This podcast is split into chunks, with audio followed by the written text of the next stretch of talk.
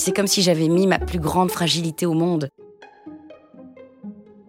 Bienvenue dans le quatrième podcast Parencia de Entre et Lessive avec Julie Taton. Je suis Chalimard et autour de cette table, il y a également Aline. Aline qui est sage-femme chez Amala à Bruxelles.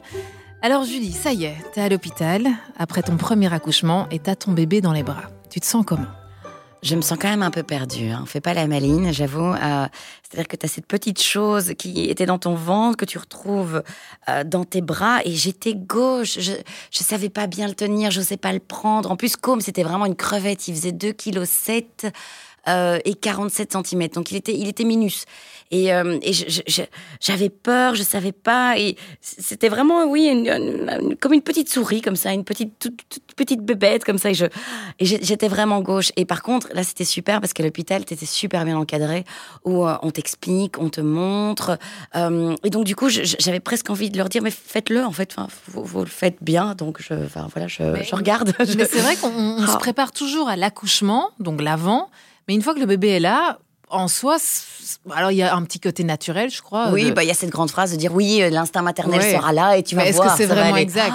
Bah moi, je vous avoue, je voulais pas quitter l'hôpital. Hein. Moi, je, je, voulais encore rester un peu. Vous êtes sûr, je peux pas rester encore un jour ou deux? Enfin, je, je me fais discrète, je change de chambre. Mais j'avais vraiment envie d'être, d'être, oui, entourée parce que ce qui m'angoissait, euh, ça, je me souviens, c'était de ne pas savoir pourquoi le bébé, parce qu'en fait c'est le bébé, même si c'est ton enfant, au début il faut quand même le temps de t'adapter, de faire connaissance avec lui, le bébé allait pleurer. Parce qu'autant dans mon ventre, je faisais vraiment la force, c'était mon enfant, mon bébé, mon machin, mon, tout, mon roi, ma vie. Et une fois qu'il était devant moi, c'était devenu un être à part entière. Et j'ai vraiment eu, il m'a fallu du temps, effectivement, pour m'adapter. Et, et le rencontrer Ah oui, oui, mais j'avais peur, et j'avais peur qu'il pleure. Et je disais, ne pleure pas parce que je ne vais pas savoir qu'est-ce que tu as. Donc je sais si tu as froid, parce que je vais t'habiller, je sais si tu as mal, dans le sens où si tu as une rougeur ou quoi, ça, ça va être, si je peux le voir. Euh, si tu as soif, ok. Mais j'y mets le reste, et je lui parlais, parce qu'en fait, à un moment donné, je je, me dis, écoute, voilà, enfin, salut, je suis ta mère. tu m'as choisi, bon, bah, bonne merde. Euh, on, va, on va à se connaître. Et je me souviens qu'avec Com, j'étais vraiment, vraiment dans ce dialogue où, où en fait, je, lui disais, écoute, je suis gauche, je sais pas, je suis désolée. Et il était, mais il était royal, cet enfant, parce qu'en fait, il était très détendu, très chill. Et euh, il pleurait pas beaucoup. Et du coup, euh, bah, c'est vrai que je suivais un peu, je, demandais beaucoup de conseils à ma maman. C'est vrai que ma maman, c'était vraiment, voilà, c'était, je n'écoutais que elle, limite. Euh, les autres, les copines, ma belle maman que j'adore aussi. Hein, mais je voilà, j'étais non, c'était que maman. Euh, et, et, du coup, c'est vrai que j'avais demandé du l'aide à la maison. Donc j'avais pu avoir une sage-femme, une infirmière qui est venue euh, pour vraiment un peu t'aider, te montrer, etc. Parce que le moment du bain, ça m'angoissait. J'avais peur. Je j'étais vraiment pas à l'aise. Et, et en fait, ben, quand oses le dire et que tu mets de côté un peu, je sais pas si c'était une orgueil ou le regard des gens, en fait, le jugement éventuel j'étais là, j'écoutais, je sais pas. Donc dites-moi, euh, j'apprends, je découvre, j'ai envie de savoir et j'ai envie de bien faire. Donc comment ça se passe? Et après, ça s'est super bien passé. Et comme la plupart des parents, ils ont tout le monde a envie de bien faire. Et souvent, quand tu dis gauche, parce que tu n'as jamais eu un bébé dans tes bras, parce qu'on vit chacun pour soi, on savait pas quoi faire. Et puis, c'est pas évident non plus, parce que tu te retrouves avec. Euh, euh, tu t'es habitué enfin à ton corps enceinte, avec tes seins comme ils sont, ton ventre comme il est. Et puis, en une fois, tu te retrouves. Ah, en vrac un peu. Le, hein. voilà, le ventre vide, le périnée explosé. Ah, ah, tu te reconnais pas non plus. Les serviettes hygiéniques énormes, là, le genre de pampers qu'on devait mettre. Vraiment des choses auxquelles on s'attend pas vraiment. Et puis, notre, nos repères physiques ont disparu. Et puis, il faut un petit temps aussi parce que tu es encore euh, tout à fait shooté aux hormones de l'accouchement pendant, allez, mettons, 48 heures, mais les hormones de l'allaitement ne sont pas encore arrivées. Donc, le temps que les unes descendent et puis que les autres remontent, bah, il y a une période aussi, tu te dis, oh, c'est plus. En général, c'est le vers le deuxième, troisième jour, là, au moment où on te renvoie à la maison, tu te retrouves toute seule en disant, il y a du lait qui sort de partout, des larmes qui sortent de partout, du sang qui sort de partout, et moi, je fais quoi avec mon bébé, là? Donc, c'est vraiment pas évident. De... Et puis, en plus, tu n'existes plus. Je sais pas si tu as remarqué. Oui, c'est vrai. Tu vrai, rentres, quand tu es enceinte, tout le monde veut toucher ton ventre, t'es formidable. tu vois, c'est celle qui va assurer l'espèce, hein, la survie de l'espèce. Et puis une fois que tu as accouché, tu as, rempli ton rôle, donc ça n'existe plus. c'est vrai. alors que tu vis des choses très intenses. Mais c'est assez étonnant parce que j'ai l'impression que dans les hôpitaux, maintenant, dans les chambres, quand tu as accouché, en fait, on met le bébé derrière une vitre. Mhm. C'est de plus en plus courant. Et donc, il y a énormément de personnes qui viennent visiter, qui viennent regarder. Mais c'est vrai qu'on regarde à peine la maman et on regarde le bébé constamment, en fait. Et les gens commencent à, picoler un petit peu et on ne pense plus vraiment à la maman. Et pour ça, ça a été formidable d'avoir restreint les, visites à la, à la maternité. Parce que ça permettait à, la, mère et au père et à l'enfant de faire connaissance sans être perturbé par il faut que, Ah et ouais, t'as ouais, pas ouais, invité la grand-mère, Ah et, euh, et tout ce bruit qui perturbe ce bébé, et que ce moment de pause, et ça vraiment c'est quelque chose sur lequel il faut insister, cette intimité, la maman elle est extrêmement ouverte au niveau physique, ton col n'a jamais été aussi ouvert, mais aussi au niveau psychique. Et c'est Françoise Zolto qui parlait de ça, euh, qui disait qu'il faut faire très attention à ce qu'on dit aux femmes quand elles viennent d'accoucher, parce qu'elles sont tellement ouvertes Ah psychiquement. Je vais faire écouter ça à mon homme. voilà. Et si on leur dit des choses qui sont. euh, alors, juste un exemple, quand j'ai accouché de ma première, ma deuxième fille, ma sage-femme m'a pris le bébé dans les bras pendant que je faisais mes exercices périnés. Elle m'a dit Oh, pleure pas, chouchou. Moi, je trouve ça très moche, chouchou. Mais c'est resté chouchou. Elle a 17 ans, c'est toujours chouchou. Donc, et, c'est- et je me dis, mais non, c'était Dolto. Mais non, mais c'est vrai. Donc, il faut vraiment être très attentif à comment on traite la femme pendant ses premiers jours, parce qu'il va lui falloir 6 à 8 semaines pour complètement se refermer, se résorber physiquement, mais aussi psychiquement. Donc, euh, ces moments à l'hôpital où on reste vraiment cosy entre soi, où on découvre les gestes, mais aussi, et, ça, c'est quelque chose qui est important aussi, c'est de d'oser, comme tu disais, bah, je vais apprendre, hein, mon gars, euh, excuse-moi, mais je suis en train d'apprendre, mais d'oser apprendre et de pas attendre que ce soit le corps médical qui fasse à votre place, parce que c'est vous le parent et c'est vous qui, qui allez découvrir progressivement comment vous faites à votre manière. Ça n'a pas besoin d'être parfait, c'est pas parce que c'est pas mis comme ça dans les livres. Il y a vraiment cette idée-là de se faire confiance et d'oser faire, et puis d'apprivoiser. Il n'est pas en porcelaine. Alors oui, il est en porcelaine, le bébé, hein. mais il n'est pas en porcelaine quand même. Et alors tu parlais des pleurs, et les pleurs, c'est quelque chose d'extrêmement perturbant pour les parents. Ça peut susciter vraiment des violences euh, extrêmes, parce que ça vient solliciter dans ton cerveau un- une zone très profonde de survie. C'est vraiment, tu fais ou tu meurs. Parce que c'est vraiment une question de survie du bébé et que ça sollicite en moins de 46 millisecondes tout ton organisme. Alors quand on entend pleurer un bébé, c'est tout notre système d'alerte qui se met en route et c'est très fatigant. Donc une fois qu'on a compris, en effet, qu'on va d'abord checker la liste des besoins physiques du bébé, eh ben un bébé, il a, est-ce qu'il a faim Non, il vient de manger. Est-ce qu'il est inconfortable? Euh, Non, son linge est propre. Est-ce qu'il a besoin de dormir? Oh, peut-être bien. Et puis qu'alors du coup, quand les besoins physiques sont couverts, eh bien on peut parler des besoins psychiques et émotionnels du bébé. Et un bébé, c'est comme vous et moi, il a besoin aussi de raconter sa vie. Sauf qu'il peut que pleurer, il peut pas aller téléphoner à sa copine qui lui dit euh, Euh, mais oui, je te comprends, je t'entends. hein. Non, là, je- mais si votre copine elle dit systématiquement, bah, prends un verre de vin, un morceau de chocolat qu'elle vous raccroche au nez, votre foie, ça va pas aller trop bien. et puis euh, les émotions, elles vont s'accumuler comme ça à l'intérieur. Et donc du coup, les bébés ont besoin de pleurer. Et c'est normal qu'un bébé pleure. Ça fait partie de son mode d'expression. Ça ne veut pas dire qu'il faut le laisser pleurer dans, tout seul dans son, berceau, mais qu'il faut lui donner, comme on a besoin, nous, êtres humains, cet environnement sécurisant et écoute et, et, à et attentif, eh bien, le bébé a besoin de ça aussi. Et si on sait que on doit peut ne pas laisser notre système d'alerte branché, qu'on peut le débrancher et revenir à OK, c'est juste un besoin émotionnel de mon bébé, c'est pas un drame. Ouais, je peux l'écouter et on peut revenir à sa respiration. Et le bébé il va sentir qu'il est en sécurité, qu'il peut pleurer très fort et puis qu'il peut s'apaiser. Et donc tout ça, c'est des petites choses. euh, plus on apprend à se connaître, plus on peut décoder ça.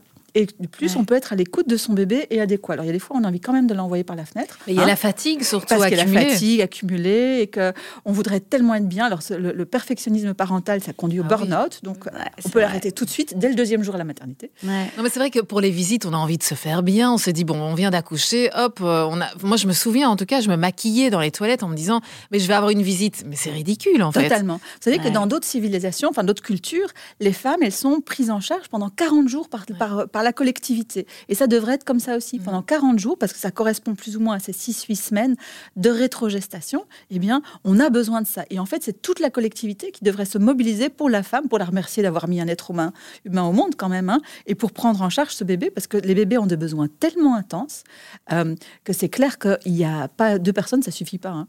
Donc, euh, pour que la femme puisse remplir son rôle maternel, eh bien, c'est indispensable que son compagnon ou sa compagne puisse être là, mais aussi que toute l'équipe autour soit là Pour les soutenir dès la sortie de la maternité.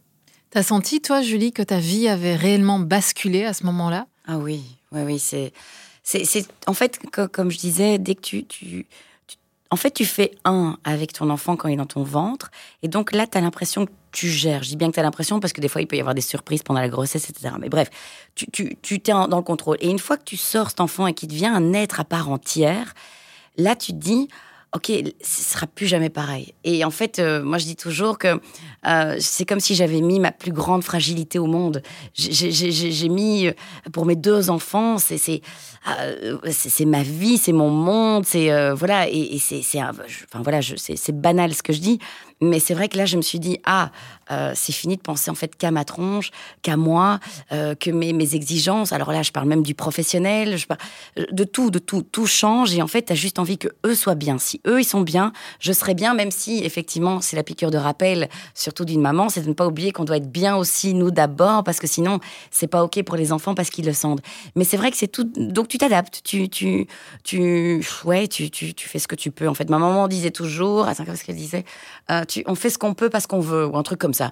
Et je trouvais cette phrase tellement bête et, ça m'énervait. Et en fait, aujourd'hui, je me dis, bah ouais, en fait, elle avait peut-être un tout petit peu raison. C'est que tu t'adaptes et tu fais ce que, ce que tu peux. Ce qui est possible. Totalement. exactement. Et que donc, du coup, de nouveau, de sortir des il faut que, ah une mère c'est ça. un père c'est ça, un enfant c'est ça, va nous lâcher un peu la grappe. Euh, oui, vraiment de se foutre la paix, en fait, hein, comme parents. Ça ne veut pas dire qu'il faut faire n'importe quoi, ça ne veut pas dire qu'il faut euh, pas se poser de questions, mais ça veut dire qu'une fois que les questions sont posées et qu'on a trouvé une forme de réponse, eh bien, on va s'adapter à ce que l'enfant euh, est en train de nous montrer. mais ça veut dire surtout pas avoir cette rigidité de c'est comme ça que ça doit être.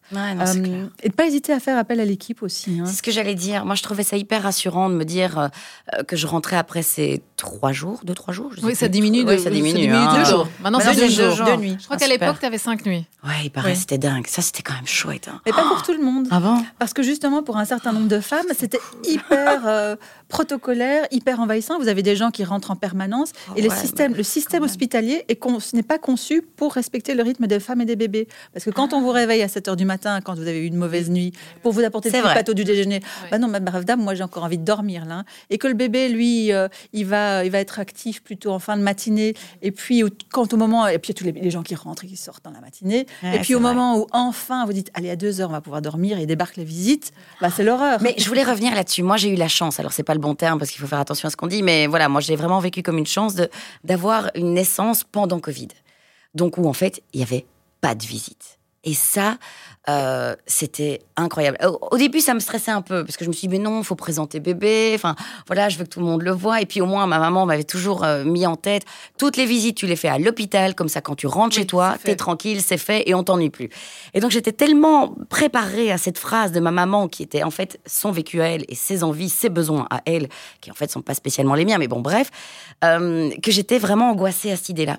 Et en fait, ça a été un bonheur et même, je veux dire, le service médical sur place me disait que les enfants, et elles se sont rendues compte que les bébés étaient vachement plus cool, vachement plus zen, vachement plus faciles, et se mettaient plus facilement dans leur rythme, euh, ce qui donc était beaucoup plus facile pour la maman aussi de suivre ce rythme, de comprendre et de pouvoir rentrer tranquillement à la maison. Et ça, je trouvais ça magique, et j'avais pas mesuré ça. Et je pense d'ailleurs qu'ils ont décidé de garder un peu ce. Ce serait bien, parce que cette fragilité est telle dans ah ces premiers jours. Oui. Vous êtes en train vraiment d'apprendre. Et alors, si c'est pour apprendre sous le critique de la mère ou de la ah. belle-mère qui dit c'est pas comme ça qu'on faisait à mon époque. Oui, bah, ça a bien changé. Hein. Voilà, exactement. Alors, il faut ah, juste, sûr il faut juste se rappeler que nos mères, elles ont fait du mieux qu'elles pouvaient à l'époque. Oui, bien sûr. Et qu'à l'époque, il y avait d'autres euh, critères et qu'elles étaient bien perdues aussi. Et que quand elles voient qu'on fait différemment, bah, du coup, elles se sentent jugées en disant Mais ça veut dire que j'ai pas bien fait si, ma fille ou mon fils ne fait pas comme moi et n'a pas les... Et donc, du coup, il y a cette espèce de distance, et peut-être que les tensions et les critiques des mères et des belles-mères, c'est ça, c'est parce qu'elles-mêmes se sont senties pas soutenues quand elles étaient à l'époque, surtout quand il y a quand même eu des époques où c'était hyper rigide, comment il fallait éduquer les enfants, à, telle heure il faut manger, à telle heure il faut prendre le bain, le bain tous les jours, enfin des choses affreuses, où elles étaient tellement déconnectées de leurs propres besoins, de leur propre vécu, que du coup elles se disent, oui, mais s'ils font autrement, c'est que moi je me suis trompée. ça. Et comme parents, c'est insupportable, parce qu'on a tellement envie, tu disais, tellement envie de bien faire pour nos enfants qu'on se trouve vraiment euh, fragilisé et que donc la communication entre générations est, est compliquée. Et quand en effet, bah, toi, tu as la chance d'avoir une maman soutenante, mais quand on a une maman pas soutenante, mais qu'est-ce qu'on fait? Donc où est-ce qu'on va chercher le soutien en disant que notre maman, elle fait ce qu'elle peut, euh, que probablement ses fragilités, comme tu dis, ses besoins, ses valeurs, ses croyances, et donc comment, où est-ce qu'on va chercher le soutien ailleurs? Bah, c'est là que les sages-femmes sont là aussi pour Exactement. nous aider. Les sages-femmes, elles sont là pour vous accompagner avant, pendant et puis surtout après aussi. Euh, pour justement, et l'idée, c'est de voir pas seulement comment va ta hauteur utérine et si tu allaites bien, entre guillemets, mais aussi comment ça va dans la tête. comment ça va pour toi, femme, et comment ça circule euh, dans le couple, comment ça circule dans la famille? C'est le souk dans la maison, tant mieux, c'est impeccable, nickel. On se dit, est-ce qu'elle n'en fait un peu pas trop là? Euh, Parce que ton bassin est encore, tu sais, complètement démoulquiné, il tient pas, les ligaments sont complètement relâchés. L'utérus, il pèse encore un kilo, il n'y a plus de périnée pour le retenir, il n'y a plus de ligaments non plus pour le retenir.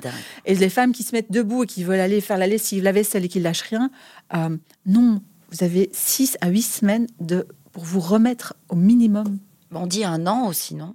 Bah On dit la première semaine, c'est au lit, canapé. Ah Deuxième semaine, ah. autour de lit. Troisième semaine, encore une sieste par jour minimum. Ah Donc, euh, c'est vraiment d'arrêter de, d'arrêter de, mettre les, de vouloir, euh, c'est pas remettre les femmes au travail. Hein. J'ai hâte de parler avec toi du retour à la maison, justement, la vie avec un bébé. Ce sera le thème de notre cinquième et dernier épisode de Anthropopote et lessive, un podcast réalisé par Parentia, caisse d'allocation familiale. N'hésitez pas à les contacter pour un paiement ponctuel de votre prime de naissance ou vos allocations familiales familiale. Parentia vous aidera et vous accompagnera sur toutes vos questions relatives à l'administration. Pour plus d'informations, n'hésitez surtout pas à vous balader sur parencia.be. Parencia, près des parents, dès les premiers instants.